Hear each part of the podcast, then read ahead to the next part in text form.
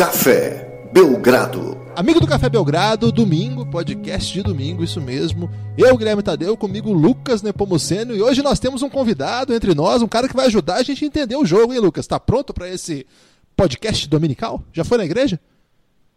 Olá, Guilherme, olá, amigo do Café Belgrado.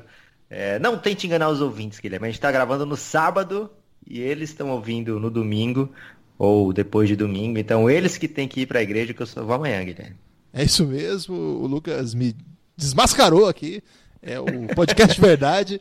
Conosco hoje o técnico, o coach galego, Rodrigo Galego, que vai ajudar a gente. Já está ajudando lá no nosso blog, no Lance, tentando fazer com que a gente entenda melhor o basquete nacional. E hoje está aqui com a responsabilidade de ajudar a gente a entender também NBA e basquete como um todo. Rodrigo, obrigado por ter aceito esse convite e queremos você aqui por vários episódios para ajudar a gente a entender basquete cada vez mais.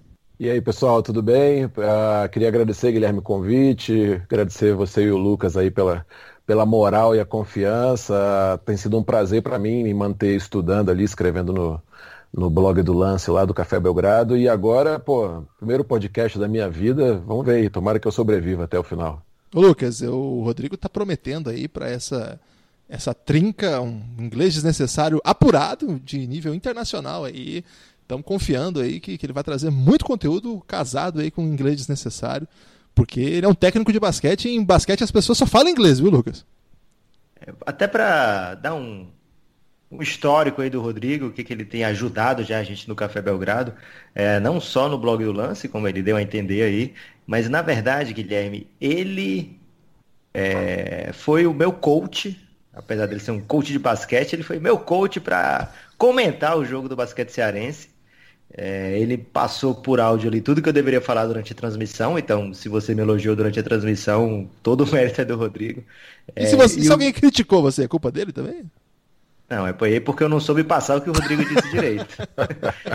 Mas, é, quando ele me mandou o áudio, eu prestei atenção nas instruções, obviamente, mas foquei principalmente no, nas expressões em inglês dele, que são demais, Guilherme. É, dessa vez a gente vai falar não só expressões desnecessárias, como expressões necessárias se você tiver a fim de jogar basquete com os, com os gringos, com o pessoal da NBA. Se você tiver o mindset correto, Guilherme, aprendendo as expressões aqui do Rodrigo, você vai longe.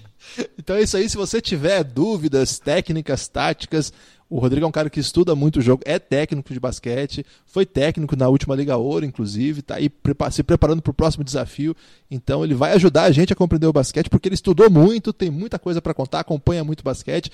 E Lucas, vamos começar falando dessa troca aí, a última notícia da NBA é que houve uma troca, daquelas que houve, existe troca, a gente dá uma animada, a gente vai ver a troca e dá uma desanimada, mas tem que falar dessa troca porque Delavedova voltou para Cleveland. O que, que você achou dessa troca aí, Lucas? Cara, é desperdício de hoje, né? Você, você é um agente, aí você liga, hoje, hoje, hoje, tem uma troca aqui para você anunciar. Aí ele, ah, diz aí qual é. Porque ele sabe que em dezembro normalmente é peba a troca, né? Então ele nem se anima muito. Aí ele vai, vai tweetando de pouquinho em pouquinho. Não sei se você percebeu. Ele falou, é, ah, foi engraçado. Teve uma troca. Aí daqui a pouco, tem o Delavedova. Aí daqui a pouco foi o Milwaukee, foi o Cleveland. É, então foi o Milwaukee Bucks e o Cleveland fizeram uma troca que não anima muito, né? Mas de qualquer forma o Milwaukee é o próximo time aí a ser enganado pelo George Hill. Primeiro foi o Sacramento, né? Que investiu pesado no salário do George Hill. Aí conseguiu passar para o Cleveland. É, e agora o Cleveland repassa para o Milwaukee Bucks. É, enquanto isso, ele assume ali uns contratos desnecessários do Bucks, né? Uns contratos, uns contratos indesejados, inclusive do Delavedova, que foi já na época da assinatura um negócio meio bizarro.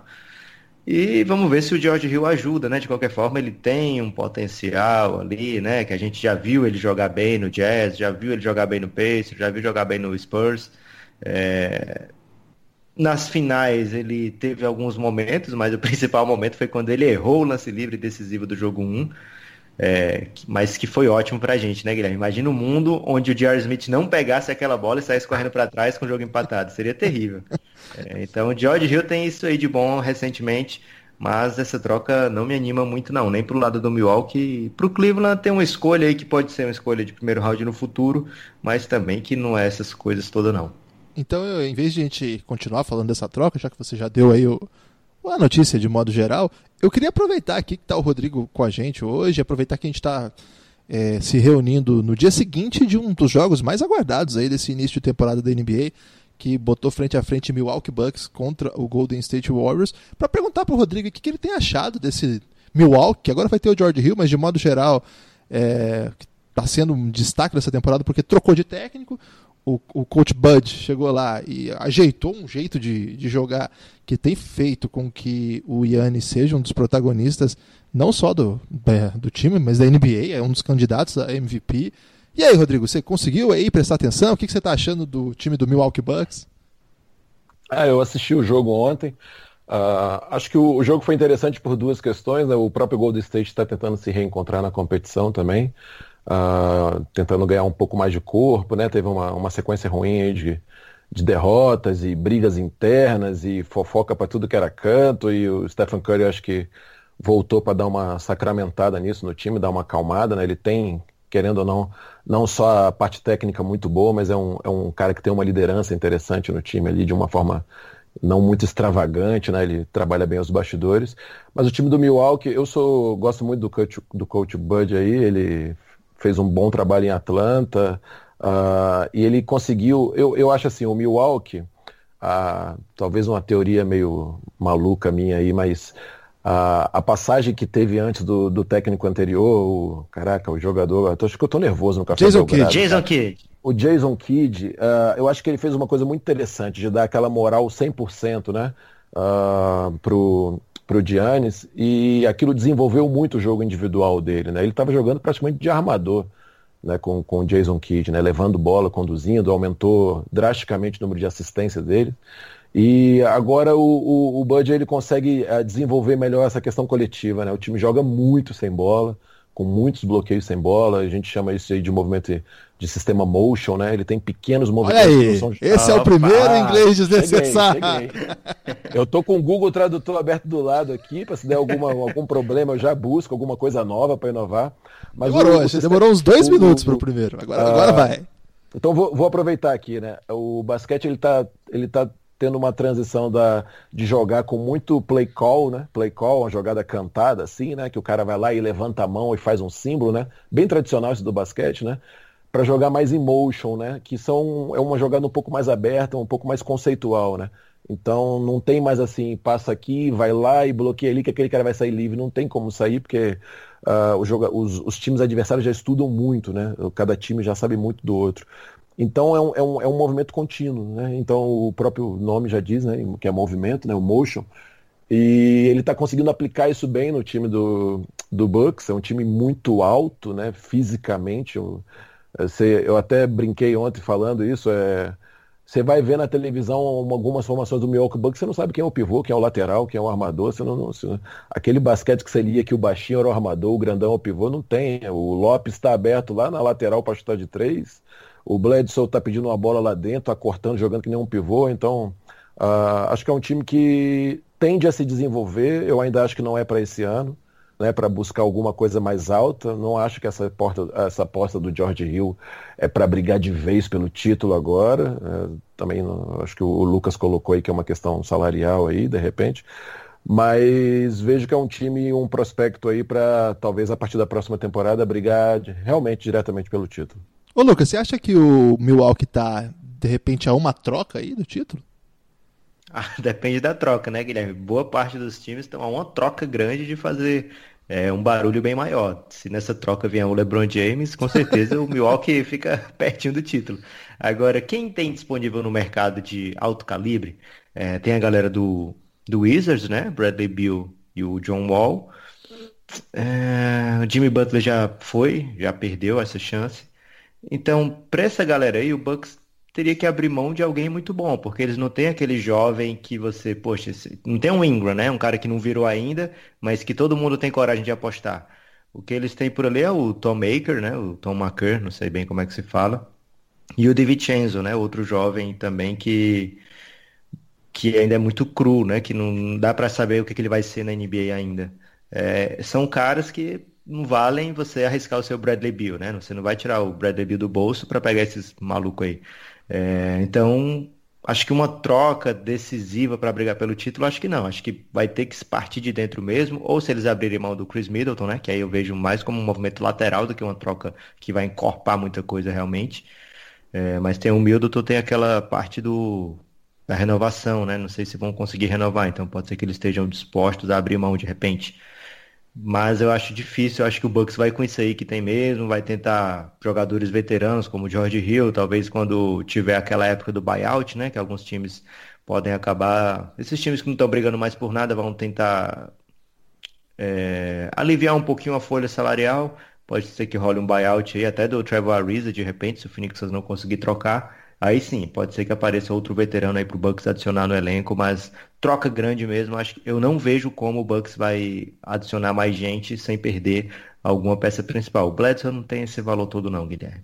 É, então é, eu também fiquei bastante assim empolgado com a, a, temporada do que vem fazendo até agora o Milwaukee Bucks, mas acho que ontem ficou meio claro assim que há um, há um gap aí entre eles e uma potência como o Golden State e fica um pouco mais assustador saber que o Golden State ainda não tem um dos seus principais jogadores que é o Draymond Green, né? Então é muito não louco. Não sei não, viu, Guilherme? Acho que Você acha que não? A temporada regular é tão longa. A gente já viu o Bucks vencer jogos pesados nessa nessa temporada.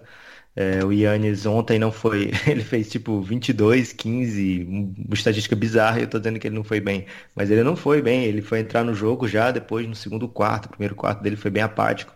É, não, não, vejo com muita preocupação essa derrota para Golden State. São 82 jogos, vamos bola para frente. Não, eu fico mais no sentido assim de ver que quando o Golden State acerta um pouquinho. E olha que ontem não foi um jogo do Golden State daqueles que você fica, oh, Golden State. Mas parece que é, é realmente outro, outro nível assim de time. É, e assim, eu tô falando o óbvio do óbvio, né? O Golden State é um outro time, outro nível de time, de e é muito complicado. Agora, aproveitar que o Rodrigo está aqui, até para saber dele, assim. Rodrigo, como que ganha do Golden State? Tem como, assim? Tem que, assim, qual é o time, um tipo de time capaz de dar trabalho para um time que joga como o Golden State? É, é, se eu acertar essa minha resposta aqui, vocês me contratam aí, me pagam milhões aí também, porque é, esse é um grande dilema, é a grande questão hoje em dia da NBA, né? Porque o, Acho que o Golden State também aprendeu a jogar NBA depois que passou por aquele insucesso de bater o recorde de vitórias e, e ter perdido a final, tomado aquela virada de 3 a 1 né? Então ele, eles têm tido a calma de tá ruim, estão perdendo aqui, vamos se ajeitar, porque no playoff a gente vai chegar tinindo, né? E o time ainda vai, vai dar uma evoluída boa. Mas eu, eu lembro, se eu não me engano, na temporada passada, o Boston Celtics conseguiu fazer uns bons jogos contra eles e chegou a ganhar lá, lá na casa deles. E eu lembro de uma entrevista do, do Brad Stevens falando assim que a primeira coisa, se ele quisesse entrar no jogo contra o Golden State, era não tomar contra-ataque deles, né? Porque a fluidez, a velocidade do jogo do Golden State é o número de cestas fáceis.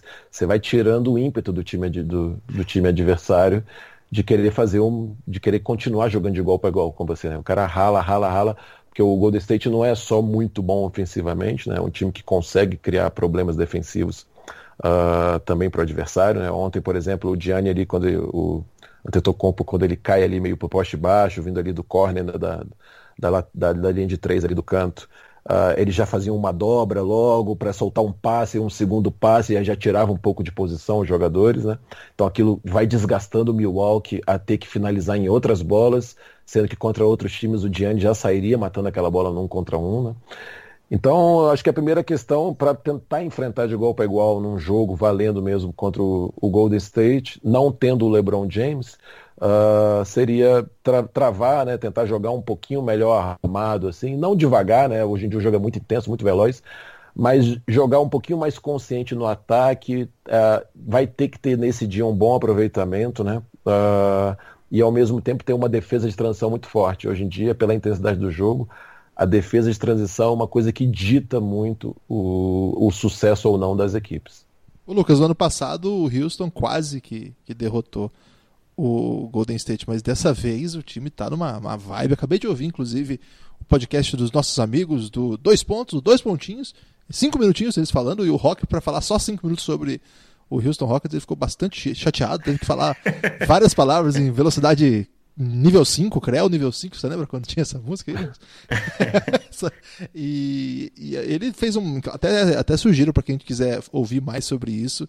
É, ouvi o podcast lá que ficou muito bom. O mini podcast, né? O podcast de sábado, dois pontinhos. Que eles, Você demorou eles... mais tempo falando do podcast deles do que o próprio podcast deles. Exatamente. É porque você vê como é, é complexo o assunto, né?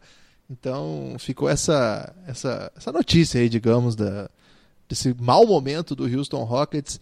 Ô Lucas, se tivesse que apostar aí numa outra equipe do, do Oeste, que hoje, no último podcast, você disse que tem o Golden State e o resto é uma grande panelão, né? Um grande caldeirão de possibilidades, de tudo pode sair dali, menos o Phoenix Suns, infelizmente, né? Não... É isso que eu ia dizer, não é só o Golden State que se destaca, né? O Phoenix Suns também está se isolando ali na, no seu objetivo, liderando a taça Doncic com sobras.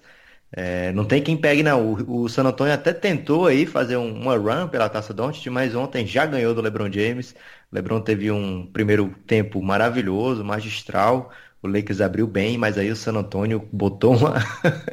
Eles botaram um quinteto, Guilherme, que o Lakers falou: pronto, agora acabou o jogo. E isso tirou o Lakers da partida, porque eles colocaram lá.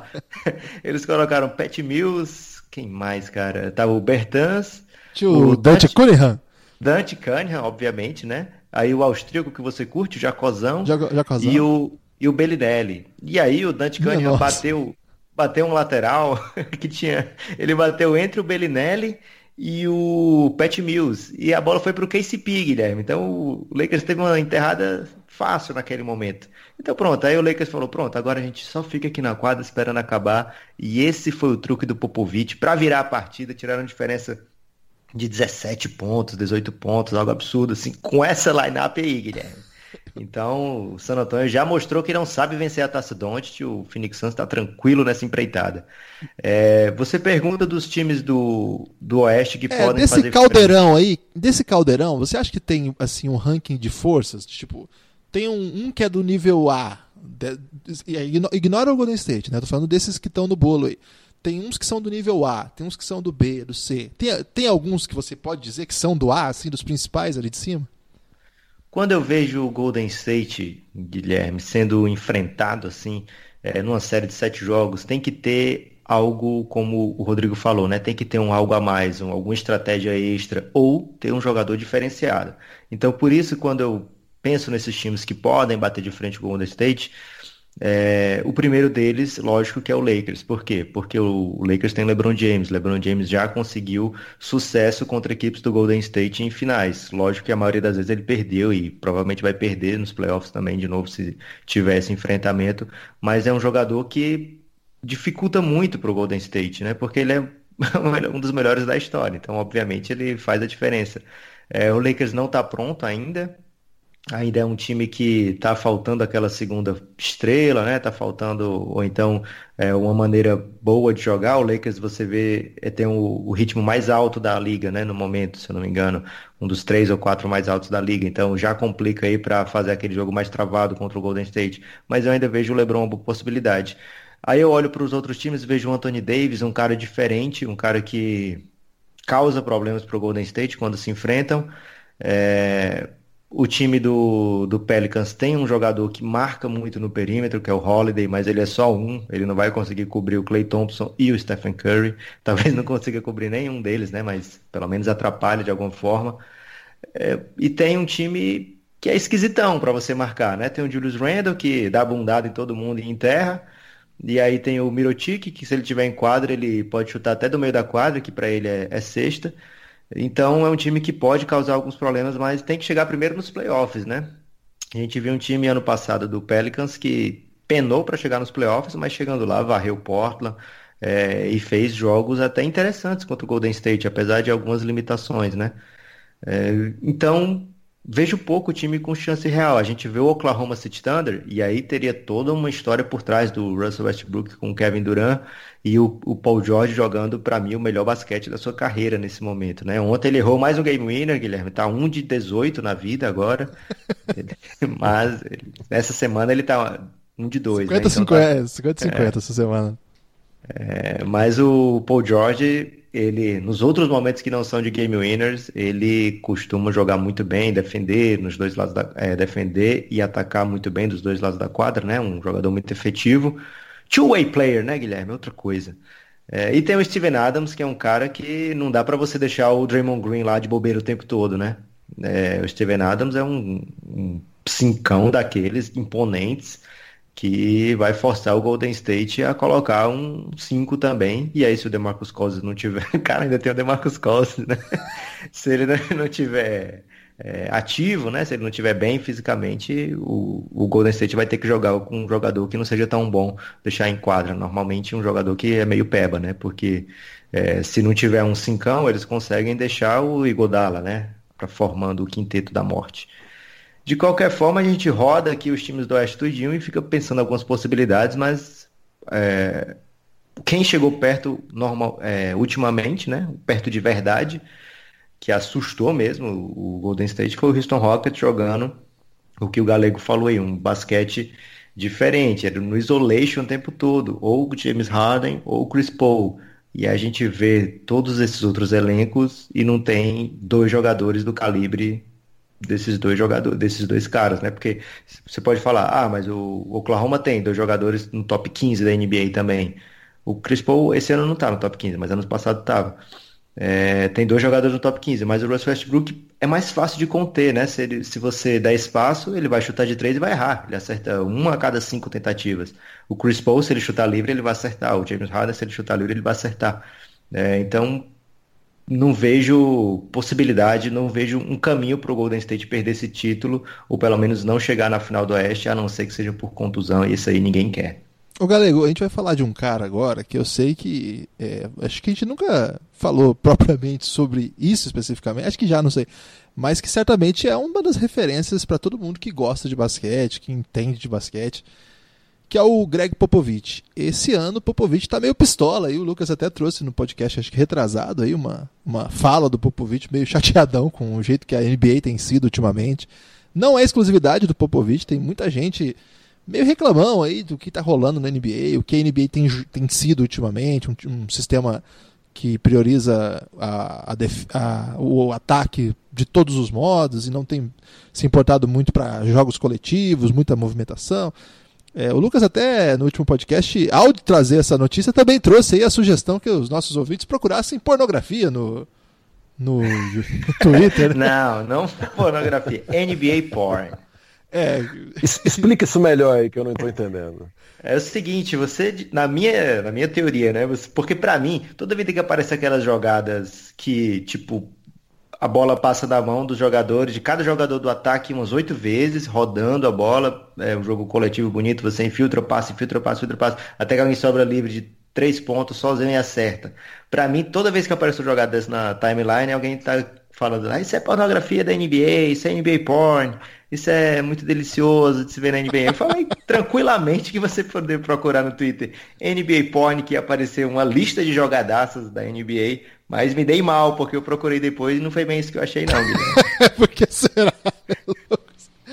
Mas, Galego, como é que você tem visto essas novidades aí do basquete? É isso mesmo? A NBA está muito diferente do que quando você começou a acompanhar? Chega a te incomodar, você que é um técnico, você que vive disso? Ou a evolução também passa por lidar com coisas que a gente não gosta tanto?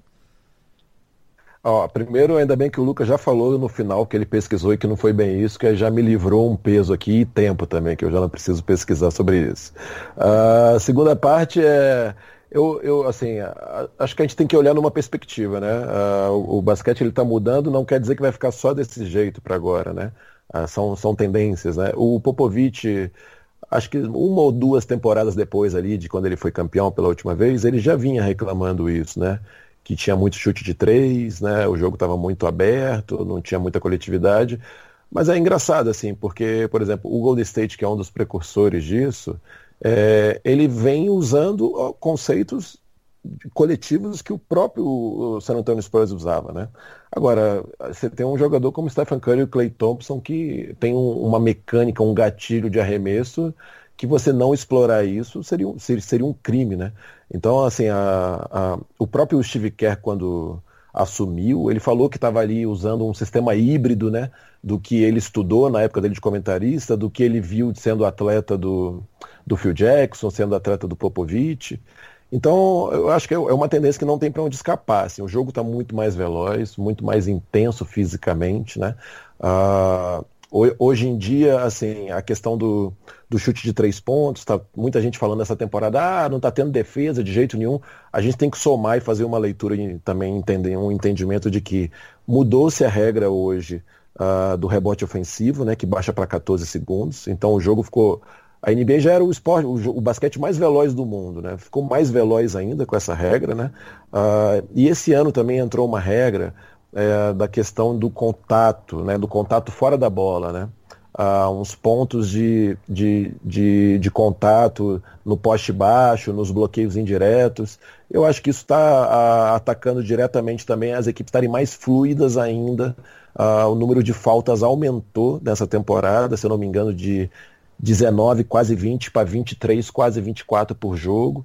Uh, e ao mesmo tempo, assim, uh, o Stephen Curry, por exemplo, né, que é um dos precursores aí, ele modificou o jogo, né? É, você vai dar treino hoje em dia e há 10 anos atrás o cara chutar uma bola de três no contra-ataque, você parava o treino e reclamava, né? Hoje em dia, se ele não chutava, você reclama com ele que ele não chutou, né? Porque ele chuta, uh, ele está pronto para fazer essa bola e já tem um pivô chegando para o rebote ofensivo que está desequilibrado, caso ele erre.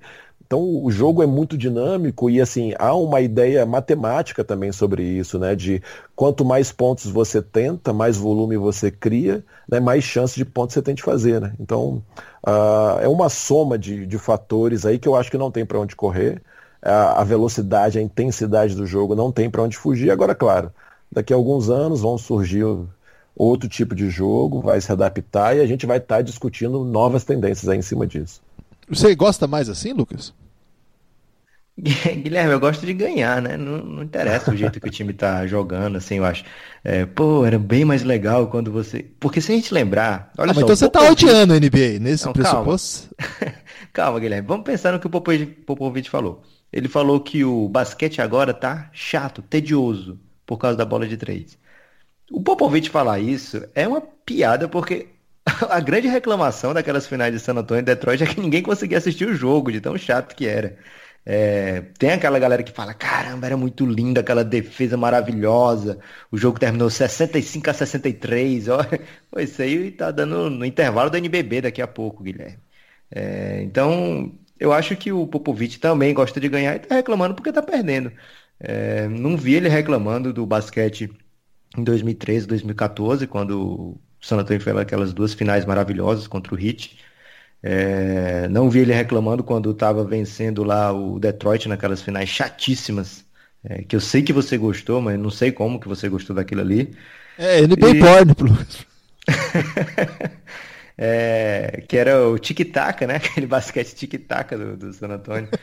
É, para mim, a NBA sempre foi divertida no jogo em transição, é, jogos explosivos dos jogadores, jogadores fazendo coisas incríveis. Então, o time fazendo boas partidas, vencendo, não interessa para mim se estão abusando do chute de três pontos, que agora ah, chutou 40 bolas de três pontos, que coisa terrível.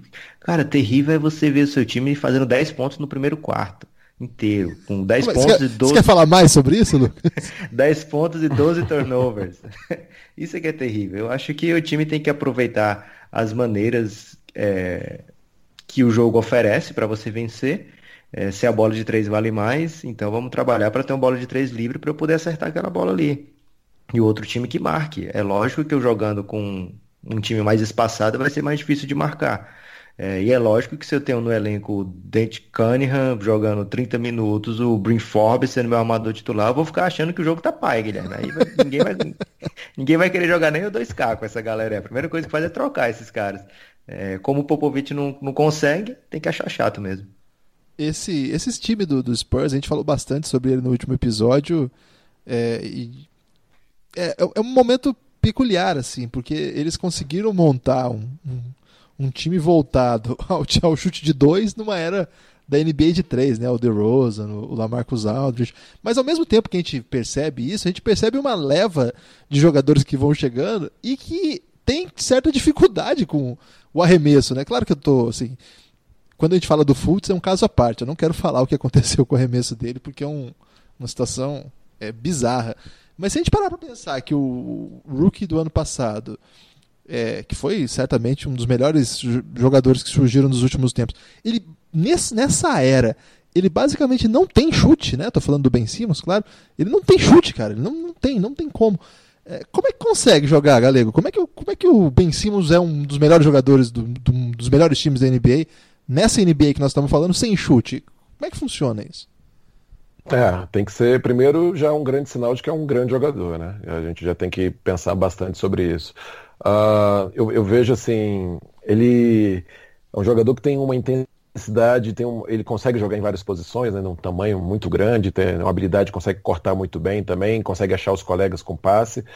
Mas uh, não só ele, como o Antetokounmpo, né? O Antetokounmpo também, também ele arriscou dar uns chutes ali de fora e você vê a mecânica totalmente desequilibrada, fora de time, fora de ritmo, de fluidez.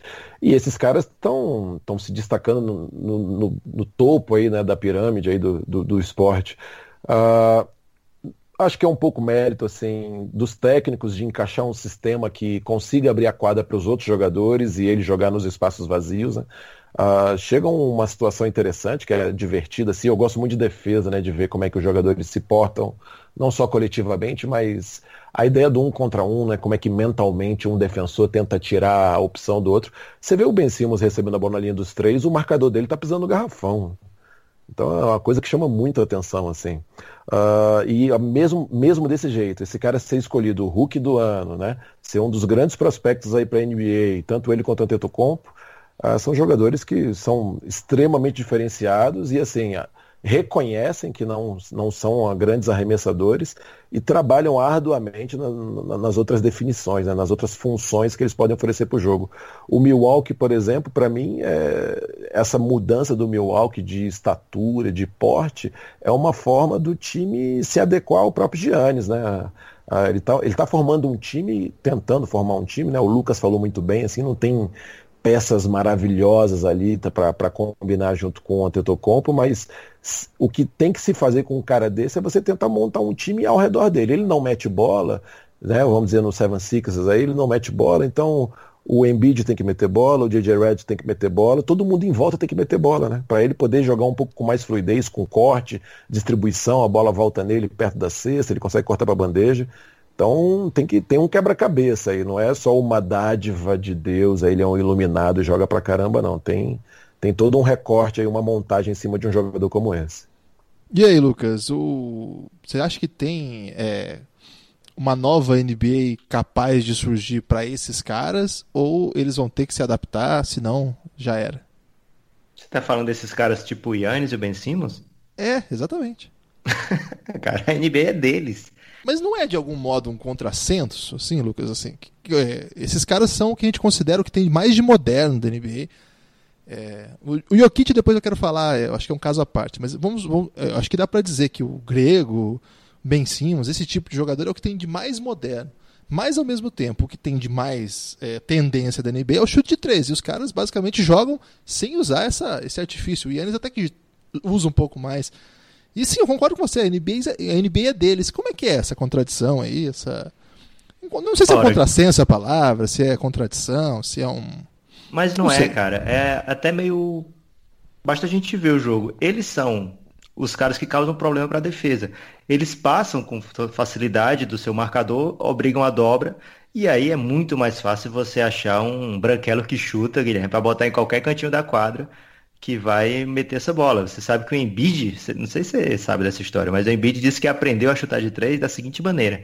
Ele abriu, ele já tinha tido vários técnicos que tentaram ensinar para ele a chutar de longe e tal, mas ele disse que abriu o YouTube e botou lá brancos arremessando de três.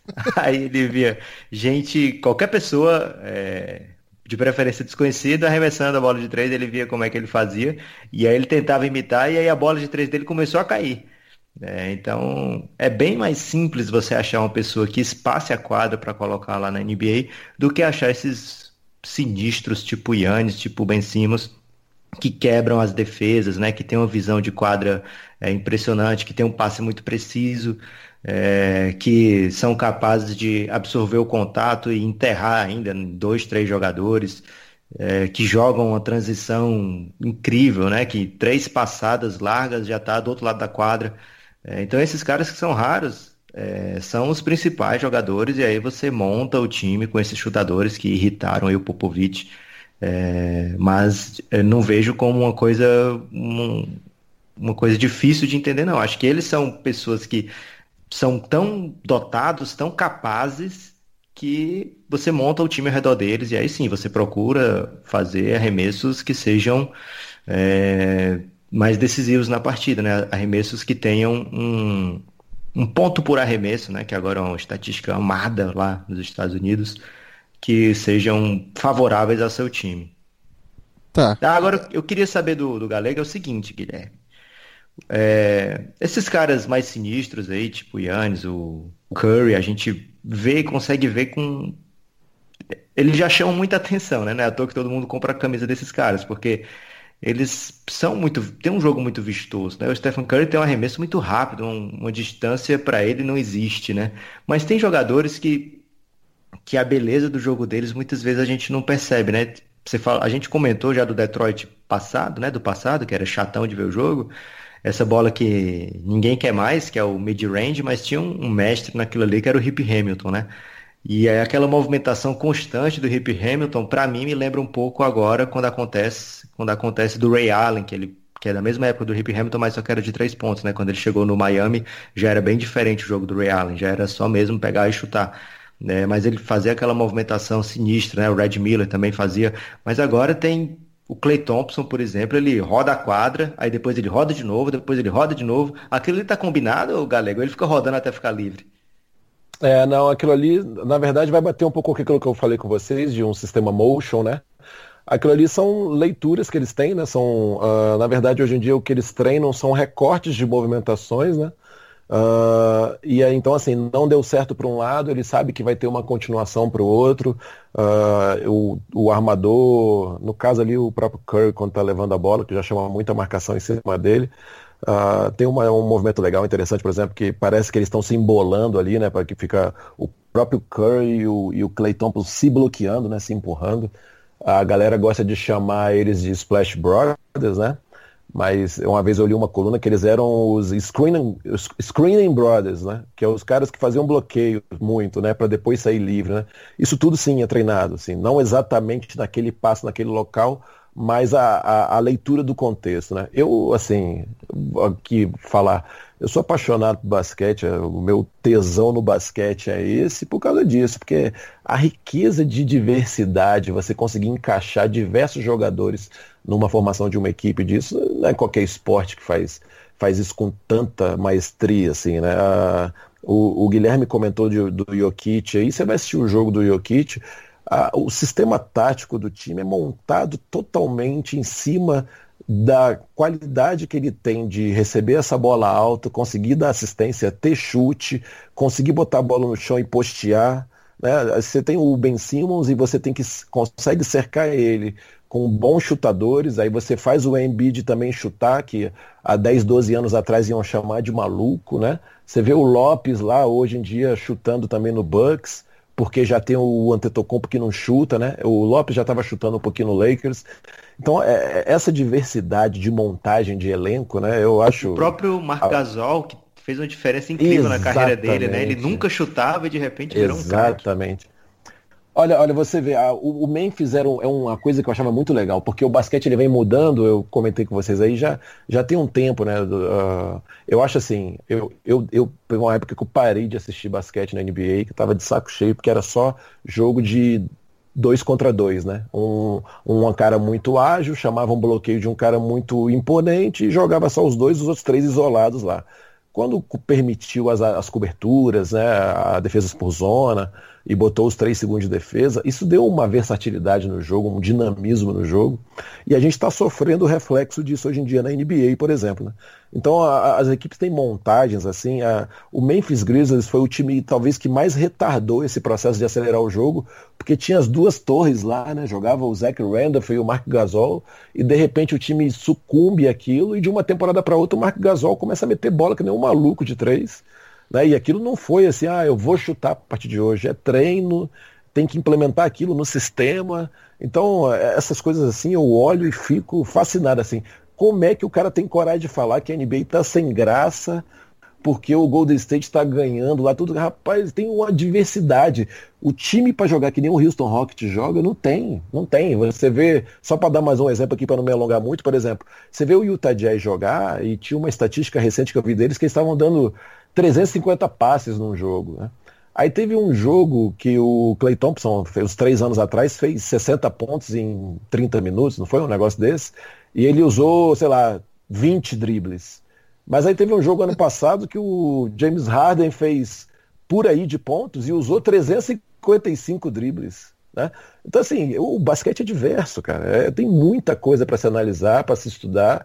E não dá para falar assim, ah, é só correr e chutar agora. Não, você tem que conseguir fazer isso. Se você não consegue fazer isso, você vai ter que adaptar outras situações disso ou aprender a fazer isso. Então é, é, é demais, assim. Tem, tem para todos os gostos de todos os tipos.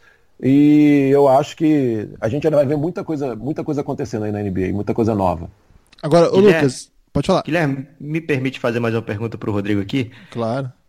É, Rodrigo, a gente viu no futebol brasileiro recentemente é, um técnico tentando implementar o tic-tac né, do Barcelona. É, acho que foi o Fernando Diniz, né? Ele foi lá no Audax. É, isso, isso, isso, E aí ele. Atlético Paranaense, tá? Aí ele montou, começou a jogar bem diferente de todo mundo, né? Um time pequeno querendo jogar com posse de bola, mesmo contra times grandes. É... Dá para dizer que teve sucesso, né? Tanto que chamou a atenção, mas não foi muito longe na carreira até agora, pelo menos. É, uhum. No basquete brasileiro, dá pra gente sonhar um dia com um time montado assim, tentando usar muito tipo de movimentação, muito, muita coisa que a gente vê na NBA, ou falta fundamento pra galera? É, é hoje em dia tá, tem se falado muito, você vai conversar, eu converso muito com amigos, assim, eu, recentemente agora eu tive em São Paulo, fui assistir o treino do Corinthians, estive, estou em Brasília agora, tive com o André Germano lá conversando sobre o time do Brasília, eu gosto de treino, assim, que a, essas trocas são muito ricas sempre, né? Um termo que a gente usa muito, e é em português, infelizmente, né, vou decepcionar vocês aqui, mas a gente pode transferir ele para o inglês, né, que ele existe Vamos, também, mas é a questão da é a questão da tomada de decisão, né? A tomada de decisão nada mais é do que o cara... A gente cara, pode ele... colocar um termo espanhol aí, fica bem. eu... Toma lá, decisão.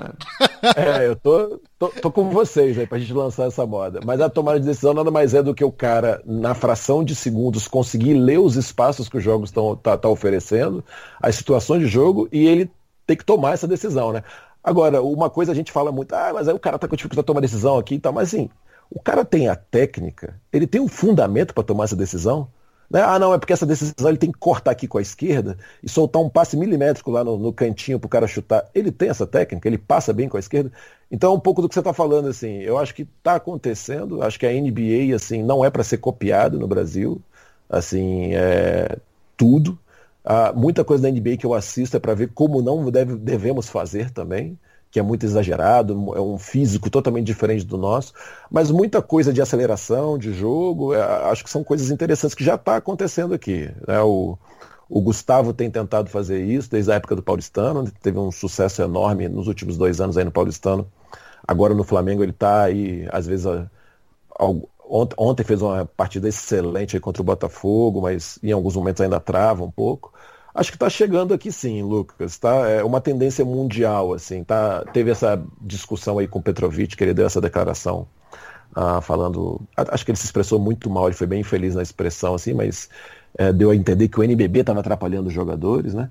Mas assim, você vai na Europa, que a gente tem essa fama também de o jogo ser muito a, armado e calmo e tal, é um pouco de engano isso. Tem vários tipos de, de jogo na Europa. Às vezes eu vejo um, um ou outro colega falando assim, ah não, é porque tem que jogar que nem o basquete europeu. Peraí, jogar qual o basquete europeu? Tem milhares de, de tipos de jogo no basquete europeu, né? Então, uh, eu acho que no Brasil está acontecendo sim, mas a gente tem uma lacuna aqui de formação, né? A gente forma muito pouco jogador, né, para o alto nível, né? Então a gente fica na, batendo na mesma tecla, sempre com os mesmos jogadores. Né? A gente ainda precisa uh, formar mais quantidade para dentro, é mais ou menos como se fosse um mercado de trabalho, né?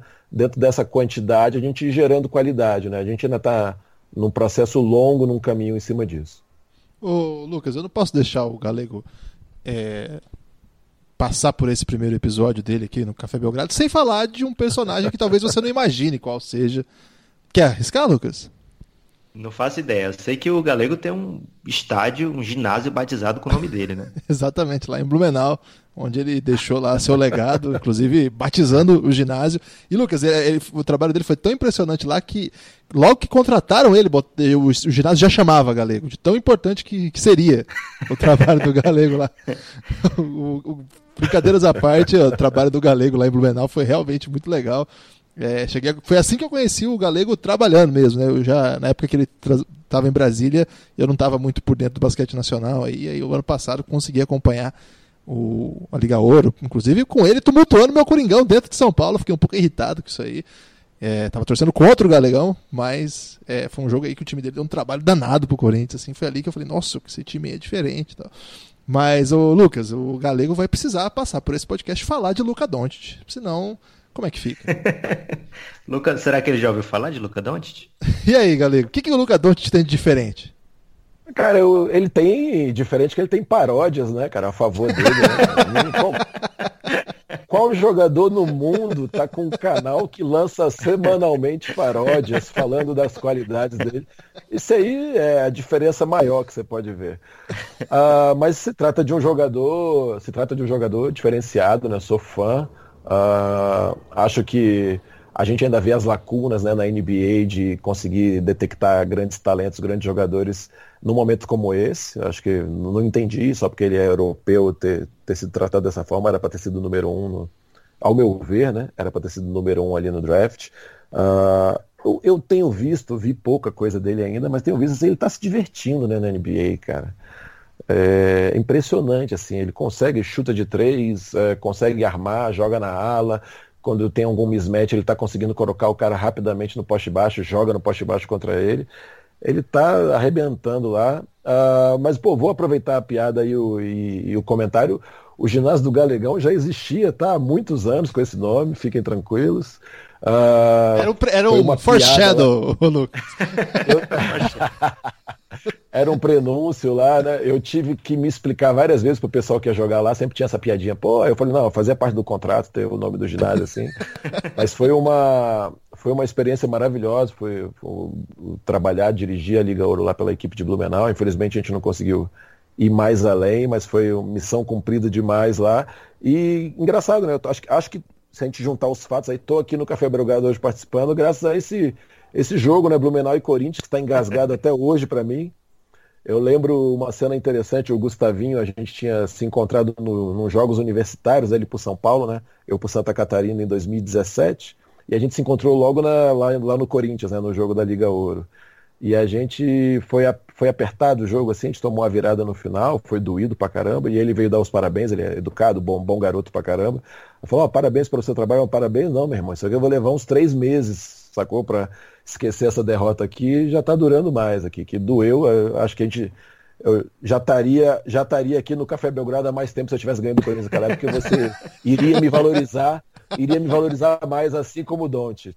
Estamos é, precisando porque... fazer uma paródia aí pro Galego. é. Eu, o Galego falou tá que bom, foi um... Lucas, não dá ideia não.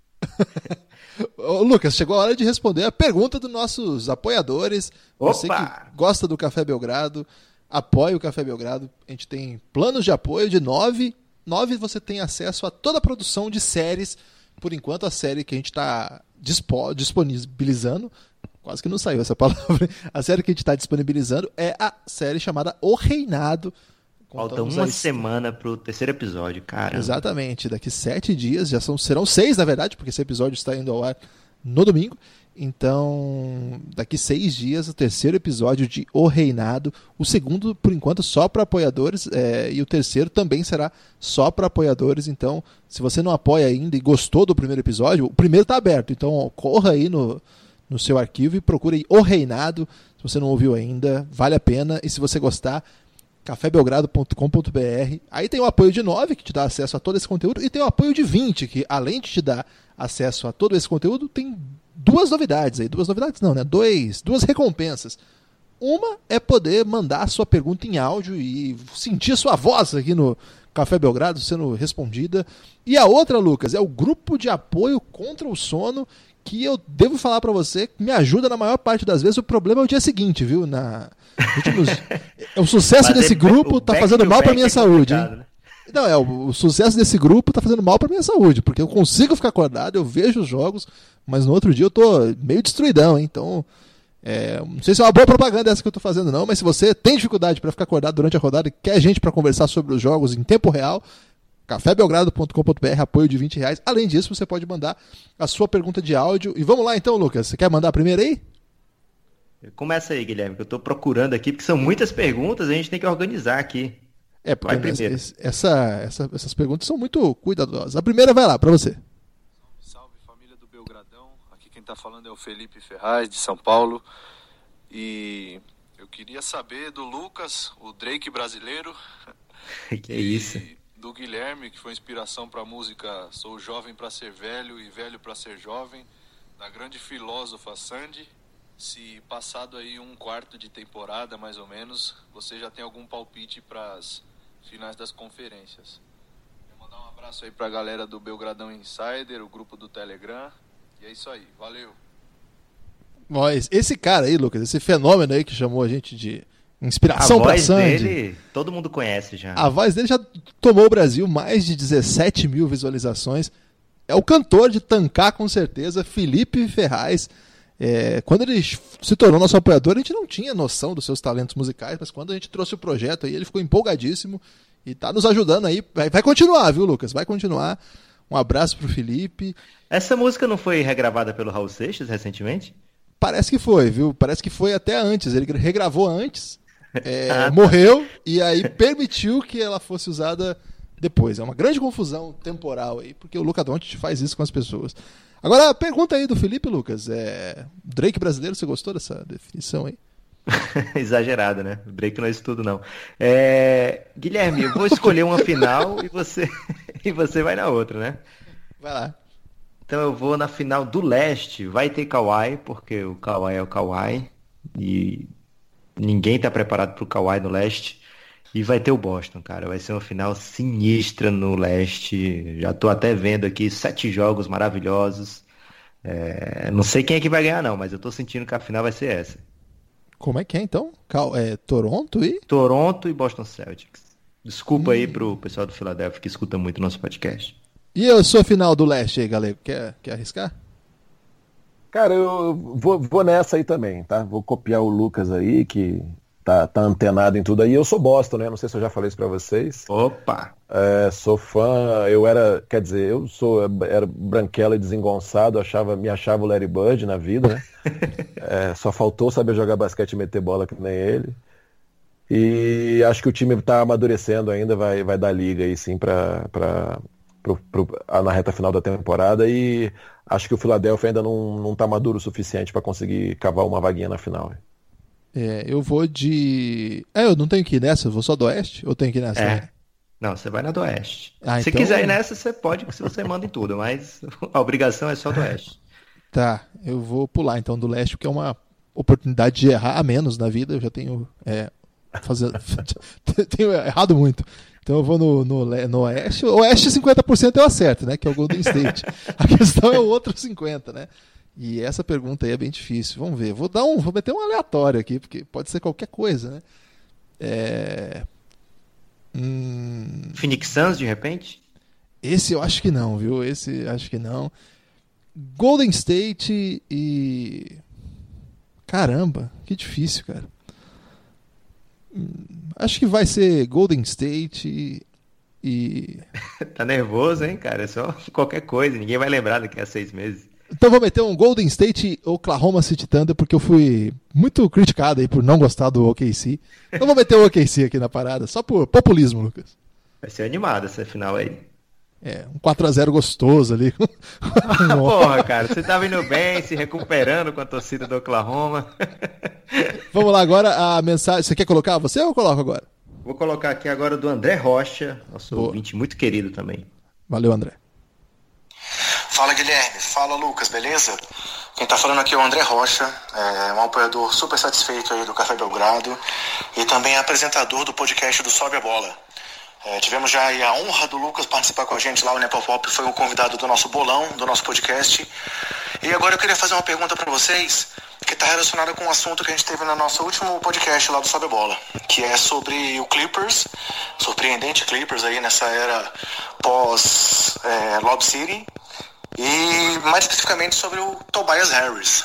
Tobias Harris que agora já acumulou aí um prêmio de jogador da semana e mais surpreendentemente ainda um prêmio de jogador do mês. E aí minha pergunta para vocês é: Tobias Harris pode também nessa temporada participar do seu primeiro All-Star Game? E aí, aproveitando também aí o, a grande sacada do jornalista brasileiro, emendando uma segunda pergunta. Nesse time aí sem estrela, sem uma grande estrela dos Clippers, o Tobias é realmente o franchise player aí à disposição do Doc Rivers? Valeu, galera. Essa é a minha pergunta. Aguardo o retorno de vocês. Grande abraço. Essa é boa, hein? É, um abraço, André. Você viu que ele está muito satisfeito, né? O nosso apoiador satisfeito, então você vê que quem apoia fica satisfeito, então cafébelgrado.com.br, apoia lá que você vai ficar satisfeito também. Ô André, eu acho que sobre o Tobias, Harris, que para começar a gente precisa chamar ele de Tobias, porque é uma oportunidade rara de aportuguesar um nome que casa tão bem com, a, com o som da, da língua é, portuguesa, né? Com falar brasileiro do, da língua portuguesa. Então vamos meter um Tobias, Tobias Harris eu não acho que ele seja franchise player, não acho que não é bem esse o conceito para ele. Eu acho que tem time que não tem franchise player, e eu acho que esse é o caso, assim, não é um jogador da franquia. Eu acho que de repente o Shai pode ser o franchise player daqui a uns anos do Los Angeles Clippers, talvez. Agora ainda não, mas com a longo prazo eu acho que sim. Para All-Star ali no Oeste, ali o problema é a posição, né? Porque a posição dele no Oeste é um pega para capar sinistro, né? Tem LeBron agora, né? Que todas as vezes ele foi do leste, agora ele está no oeste, mas tudo bem que daí o Kawhi foi pro leste, meio que equilibra. Mas aí tem o Duran também, é, tem o Draymond Green, tem o Paul George. É meio complicado, né? Talvez ele vá, porque a campanha é muito boa. Lembra aquela vez que o, o Atlanta foi tão bem que levaram quatro? Só que dessa vez é oeste, né? Eu acho que vai ser mais ou menos difícil. O que, que você acha, Lucas? Cara, é, depende também do azar generalizado, né? No passado, teve aquela primeira lista, aí todo mundo do time do LeBron James se contundiu, aí chamaram mais uma galera, né? É, então, aumentando as vagas, aumentam as chances dele. Correndo tudo como está hoje, vai ter que ter alguém do Clippers, cara. O Clippers está lá em cima, o Clippers está bem. É, o Jimmy Butler foi um que saiu do oeste para o leste, né? Então, teoricamente, abriu uma vaguinha aí, porque ele estava no passado, não quis jogar, mas estava. É, acho possível ele ser, ser de ser All-Star sim, mas eu tô mais interessado, Guilherme, é no possível episódio de Danadinhos do Mip Hunters, porque o Tobias não estava encaixado no nosso Você não vai usar o Tobias? O nosso algoritmo. Não, sou contra aí. Pra portu a portuguesar, Guilherme. Eu sou o grande bastião da bandeira do inglês necessário, eu vou chamar o cara de Tobias, cara. A gente já tem o Manuel Tobias, pra quem vai precisar do Tobias Harris? É, então, Pode ser que o Tobias seja o grande nome aí dos danadinhos do Mip Hunter, se tiver esse episódio especial com caras que não estavam no nosso algoritmo, que decidiram de repente entrar aí nessa briga. É, é logaritmo? Ou... Vamos lá, o Heitor agora. Gente boa também, Heitor, hein? Fala, Guilherme da Popop, tudo tranquilo? Então, eu gostaria de fazer uma pergunta, essa vai especialmente para o Nepopop. Aqui quem está falando é o Heitor Facini pediram para falar meu arroba do Twitter, é arroba Heitor Facine. Eu faço também o canal Buzzer Beater, o arroba Buzzer underline BeaterBR. E a minha pergunta é para o Nepopop. Gostaria de saber se o que, que, ele acha se o Suns tem jeito. Se o DeAndre Ayton na próxima reencarnação vai aprender a marcar alguma coisa. Que é isso, isso aí. Falou amigos, continua o projeto tá bacana. Abração para vocês. Caralho, pesadíssimo, hein, Lucas? Você viu aí que você sendo apoiador, você tem todo, toda a liberdade para xingar a gente, né, Guilherme? De boa aí. a gente ainda coloca no nosso próprio podcast. O cara vem ofender aqui. Um abraço pro Heitor, um abraço também pro André, que os dois carregam aí grandes canais de ou de podcast ou de YouTube, né? São pessoas aí reconhecidas já na podosfera nacional e que nos agraciam com a sua presença no grupo lá, né, Guilherme? No grupo de é. apoiadores é. especiais, gente finas pra caramba. Pra o Heitor... Baita canal, ele tem canal no YouTube também, né? O Buzzer Beater, não é só podcast. Tem, né? sim. E outra coisa, ele tirou a foto que ele ficava nu no Telegram, não foi, Guilherme? É, o cara tinha uma foto sem camisa no Telegram, totalmente desnecessário, apesar de ser nosso apoiador. Mas às vezes a gente tem que fazer a crítica aqui, né? Ô Lucas, eu acho que essa questão é mais religiosa, né? Que se existe ou não vida após a morte, porque o Eiton não vai defender dessa vida. Aparentemente o conceito da, da questão é essa, né? Não, a gente tem que lembrar que o Eiton não é o Luca Doncic, mas o Eiton só tem 19 para 20 anos, acho que ele fez 20 agora recentemente. Não dá para a gente cobrar que ele seja um menino completo aí. Ele também não é o Embiid, tá?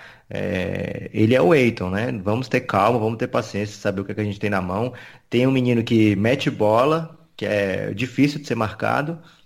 Então vamos aproveitar o que ele tem de bom, arranjar finalmente de alguma maneira um armador para jogar com ele, porque faz diferença. O Galego tá aqui para comprovar, né, Galego, que um pivôzão daquele sem um armador para jogar com ele no pick and roll se complica completamente, né? Bastante, bastante. Ajuda, ajuda bastante, viu? Então não dá pra gente cobrar que o Eiton salve a franquia do Phoenix Suns depois de tantos anos de derrotas e sofrimentos é, vamos esperar para ver o que, é que, tem nas mãos. Vamos ver que ano que vem a gente vai ganhar essa taça do de novo. Vamos ver se a gente escolhe bem agora dessa vez. Tem um gordinho saliente agora que tá animando, porque o gordinho branquela ninguém quis, agora estão chorando, né? Mas vamos ver se com o gordinho saliente a gente sai dessa draga aí, Guilherme, vai lá para as cabeças. É, tem uma última pergunta. Pode falar, Rodrigo. Não, eu ia aproveitar só essa fala do Phoenix Suns aí, o Lucas, que é um especialista, ia perguntar pro Lucas rapidinho assim, o projeto do Phoenix Suns é tancar até, até quando? Até qual década? é sério, porque eu, eu tô muito assustado com esse ano. Eu não acreditei assim, que tava desse jeito já. Em 2014 a gente teve esse primeiro ano do tank, né? É... Teve um insight, né, de fazer o tank. Foi. É, depois da era do Nash, né? A gente trocou o Nash finalmente, aí pensou, não, agora sim, vamos passar aí um tempinho perdendo para ver o que acontece. E o que, que aconteceu? O time teve sua melhor temporada em muito tempo, conseguiu 48 vitórias, carregados lá pelo Goran Dragic, pelo Bledsoe. É, o Dragic entrou pro All-NBA naquele ano. E no ano seguinte trouxeram o Isaiah Thomas. Pensou, não, já tá pronto agora, não precisou tancar não, vamos, vamos partir para cima. Trouxeram o Isaiah Thomas e o time não, não era tudo aquilo, né? É, uma ideia de Jerico, né, Lucas? Vai meter três armadores. Pegou o que tinha de bom no time, né? Que era essa dupla de armação, é, transformou num trio que batia cabeça muitas vezes e tinha dia que um estava melhor, jogava, outro dia o outro estava melhor, não jogava. É, criou problemas ruins no vestiário e atrasou aí mais uns dois anos do, da reconstrução do Phoenix Suns. Trocou de novo, pegou o Brandon Knight, deu um salário para ele de, de super estrela, um máximo salário para o Brandon Knight. Então, o fato é o seguinte, o Phoenix Suns está tancando recentemente, porque antes disso ele estava perdendo de ruim mesmo. É, 2014 é, foi o ano que foi muito bem. Depois ele pensou que era uma coisa que não era, então passou, perdeu aí mais um tempinho. E de um ano para cá, agora que pegou o Eiton e um pouquinho antes quando pegou o Josh Jackson, é que realmente o time pensou, não, somos ruins, vamos reformular tudo, é, começar do zero, e aí foi trocando todo mundo, trocou Markif Morris, trocou Goran Dragic, trocou... Foi, saiu trocando tudo, cara. É, o Dragic foi até um pouco antes que foi quando trouxe o Brandon Knight. É, trocou o Bledsoe e para recomeçar do zero. Só que aí o GM que estava fazendo essa reconstrução foi demitido uma semana antes de começar a temporada. É, não pegou o Luca Doncic, né, para pelo menos deixar de legado, então criou todo esse, essa, esse problema. O Phoenix Suns está hoje há 11 temporadas sem ir para os playoffs, se eu não me engano, acho que são 11 ou 9. É muito. Acho que 11 era o Sacramento, o Sacramento está indo para 12 se não entrar esse ano. O Phoenix Suns está indo tipo para 10, é muito tempo. Acho que a última vez foi 2010, é isso. É, 2019 vai fazer nove anos. E não tem perspectiva de quando vai voltar, né? Então o Phoenix Suns está nessa draga aí, vai, o Sacramento já está pertinho de ir para playoff, já está amadurecendo bem mais rápido o time deles e o Phoenix Suns vai continuar por mais um tempinho nessa penúria, né? Vamos ver se escolhendo aí um grande jogador na próxima off-season, se as coisas finalmente saem do canto. O que, que tá rolando lá entre o Cigano Igor e o Bridges, Lucas? Então, separar nos 7 segundos de uma interação que eu acho que é normal entre técnico e jogador jovem. não vejo nada como. Porque se você pega 7 segundos e bota em loop, você vê milhões de vezes 7 segundos, você. É, realmente esses caras não se aguentam. Bridges não respeita de jeito nenhum. Mas se você pegar o vídeo todo desse momento, é, você se sente melhor. Você não se sente como o Bridges sendo um cara que não quer nem ouvir o técnico, não. Acho que frustrações normais de quem está perdendo. É, acontecem principalmente com jogadores jovens que ainda não estão acostumados. Esses jogadores, esses meninos chegam na NBA, passaram a vida toda ganhando, né? Ganharam no high school, ganharam no college. Aí chega aí, tá perdendo tudo e se frustra mesmo, normal. Ele tá chutando mal, chutou, tá chutando 15% nos últimos oito jogos, algo assim. Então é normal que ele esteja chateado e o pessoal transformou em algo fora de proporção. Passada de pano memorável aí de Lucas. uma conduta. Vai lá, a última pergunta do amigo nosso, viu, Lucas? É, gostaria de perguntar hoje, que eu tenho escutado bastantes elogios ao Lonzo Ball. Então minha pergunta é, é gostaria de compará-lo ao Monte Morris do meu Denver Nuggets. é, será que o Lonzo Ball não está sendo um pouco overrated? É, se comparado principalmente com um jogador como Monte Morris, da mesma classe dele, eu gostaria que fosse feita uma análise, inclusive, não só de, do eye test, como também o, uma análise aí das estatísticas avançadas pelo nosso amigo Lucas. E aí, Lucas? Rolou, rolou, rolou uma provocação sinistra é, o aqui. O pior é que você que enche mais a bola do Lonzo Ball aqui e eu paguei o pato aqui para trazer no, como defender as suas bobagens que você fala aí. Não, Ô, o, louco, que a gente, que o que a gente sempre defende do Lonzo, que aprecia de verdade mesmo, agora sem brincadeira, é a velocidade quando da decisão que ele toma, né? usando as palavras aí do Galego. Ele pega a bola, ele já sabe muito bem. Eu vou usar muito fazer. essa do Galego agora, viu, Lucas? É, tomada de decisão. Não vai usar o termo espanhol, não? Toma lá a decisão. então ele pega a bola e já toma lá a decisão, né, Guilherme? A gente já viu assistências dele. Cara, ele tem, tem um lance que ele pega. Ele pegou o rebote e antes dele cair no chão, ele já fez o passe que virou uma assistência para o LeBron James. Antes dele cair, no rebote defensivo. É, então, a velocidade com que ele mapeia a quadra é o que a gente mais elogia do Lonzo aqui. A gente não vai dizer que ele é um exímio chutador, que ele é um cara que decide no momento decisivo, um cara que é perfeito nas suas infiltrações. Não, não é isso aí não. A gente, não, pelo menos eu não vou defender o Lonzo acima de qualquer coisa não. É, eu acho que ele tem um futuro bom pela frente. O Monte Morris também me agrada demais, esse menino lá do Denver. É, na temporada passada ele era two-way player do Denver e o Denver já falava maravilhas sobre ele. Né? Esse menino aí vai chegar na NBA, vai chegar forte é, é um caminho que as, as franquias estão usando muitas vezes, pegar esses meninos, colocar na, na G-League e dar rodagem quando eles chegam, eles já estão fazendo as, as movimentações ofensivas do time, né? Que normalmente o time da G-League joga com as mesmas movimentações do time principal da NBA, para quando precisar cobrir uma eventualidade já está pronto. É, então a gente vê o Montemorris já chegando encaixado no time do Denver. É, também teve um ano todinho para ter o, o jogo é, para fazer aquela leitura mais lenta da partida, né? Você não, você pega um Lonzo Ball, que é a segunda escolha segunda do draft, e já coloca para jogar. É, e o Montemores não, ele teve um ano todinho para estudar, para ler, para acompanhar, para entender quais as funções que ele vai executar. Ele faz funções muito específicas no Denver, ele não, não fica com a bola criando, improvisando o tempo todo, não. Ele entra, faz o jogo dele e sai. É um cara que é muito efetivo, apesar do tamanho diminuto, e que ajuda demais o time do Denver, porque ele arma muito melhor do que o Jamal Murray, por exemplo, que é o titular da posição dele. Só que o Murray, ele traz um, vários outros atributos que fazem com que ele seja o melhor, melhor fit ali ao lado do, do Jokic. É, de qualquer forma, o, Mon, o Monte Morris merece muitos elogios, assim como o nosso amigo Alfredo Lauria, que mandou essa mensagem, merece muitos elogios também, né, Guilherme? É, para usar um conceito aí que o Alfredo criou quando trabalhamos juntos por muitos anos, é o conceito do esse garoto é meio ótimo, hein? Eu acho que o... eu acho que se aplica ao Monte Morris, ele é meio ótimo mesmo, hein? Ele tá jogando muito bem. Aliás, ele vem numa sequência agora desse mês aí, né? Nos últimos jogos aí tá bem. O jogo contra o Portland, acho que foi o que eu vi, que ele armou um caos assim. Acho que vale um elogio sim ao Monte Morris, apesar de eu achei um, uma provocação absolutamente gratuita aí, Alonso que pagou aí pelo, pelos elogios recebidos aqui nesse podcast.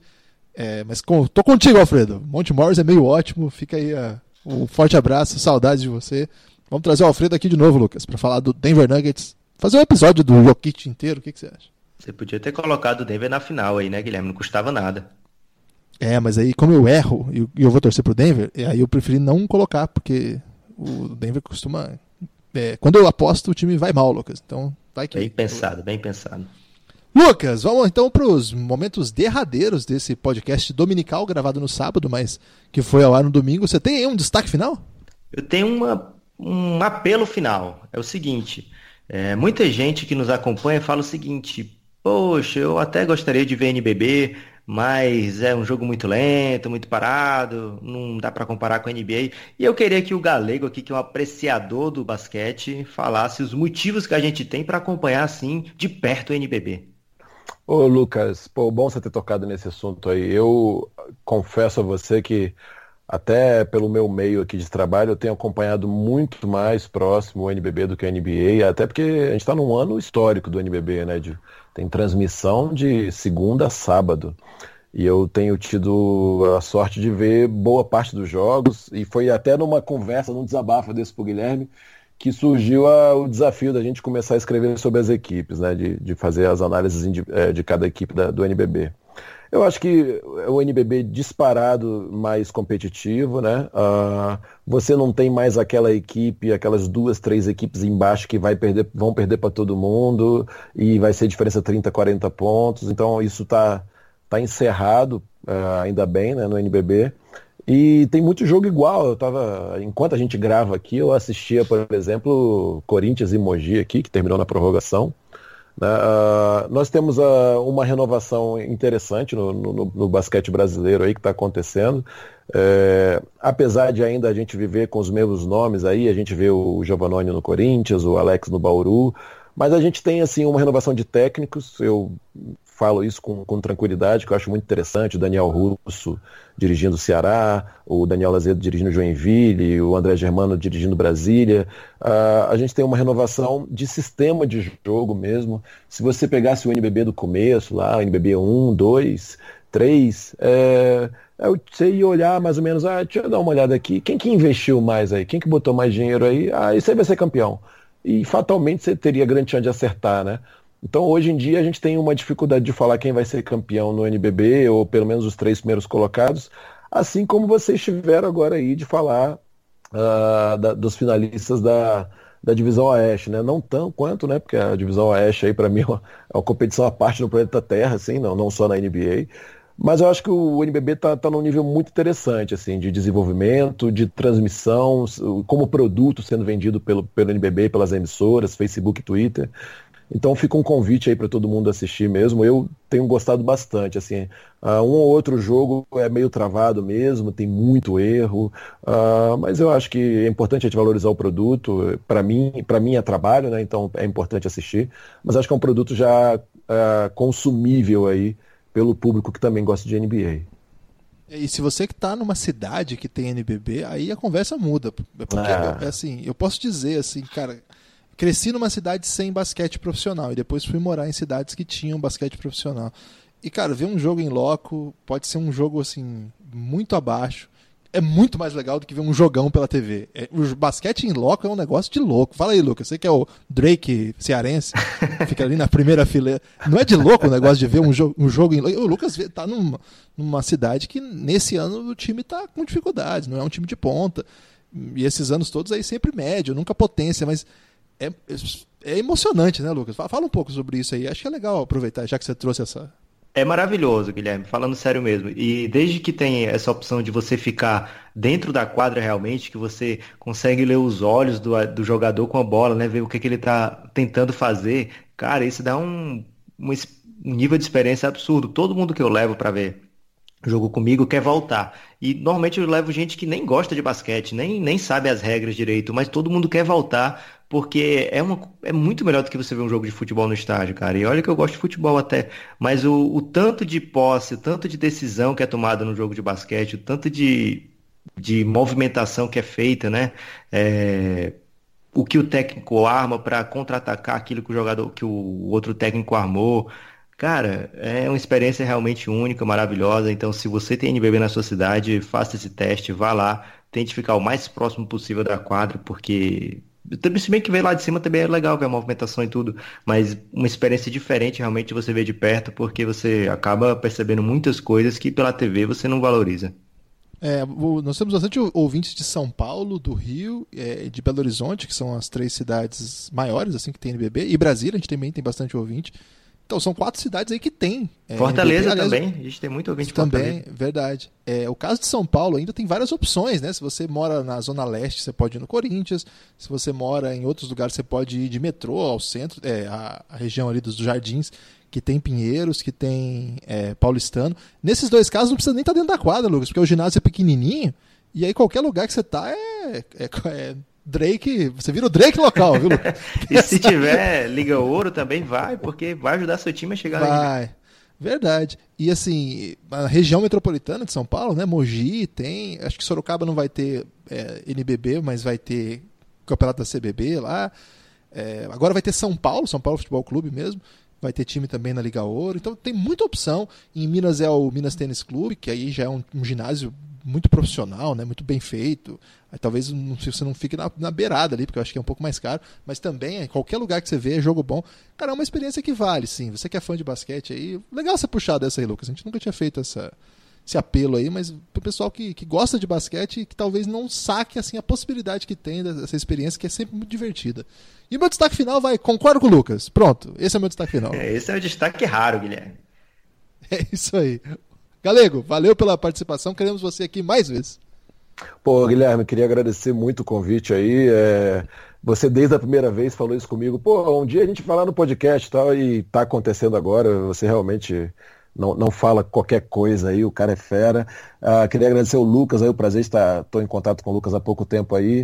Uh, assisti ontem a transmissão atrasada lá do jogo lá no Ceará contra, contra o Brasília e dizer que não tem nada disso não. Eu passei algumas ideias do que ele observar, acho que você cravou muito bem lá os comentários, foi muito preciso, mérito total seu aí. E, cara, assim, tá me ajudando muito, tá, nesse momento aqui com vocês, porque tá me ajudando a produzir, né? Eu tô, o Lucas vai gostar agora, hein? Eu que tô nessa fase between jobs, né? Entre trabalhos aí. Uh, tô uh, perto aí de, de negociar com algumas equipes aí para tentar fechar alguma coisa já para a temporada que vem. Então, para mim é bom que eu estou tendo que assistir jogo, produzir, escrever e todo esse formato de ter que escrever sobre a equipe numa linguagem que qualquer um possa entender, tentar trazer para as pessoas que não têm tanto contato com aspectos formativos do jogo, tático do jogo.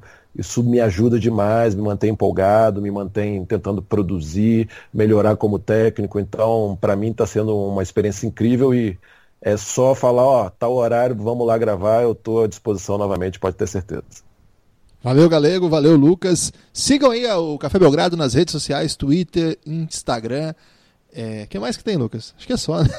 Instagram. Tem YouTube, o... temos o YouTube. É, e temos o grupo aí de apoio contra o sono. Você que tem 20 reais por mês aí, é, que é um lanche do McDonald's, que é um veneno, galera, isso aí, viu? Um veneno lanche do McDonald's. Muito melhor você assinar o Café Belgrado.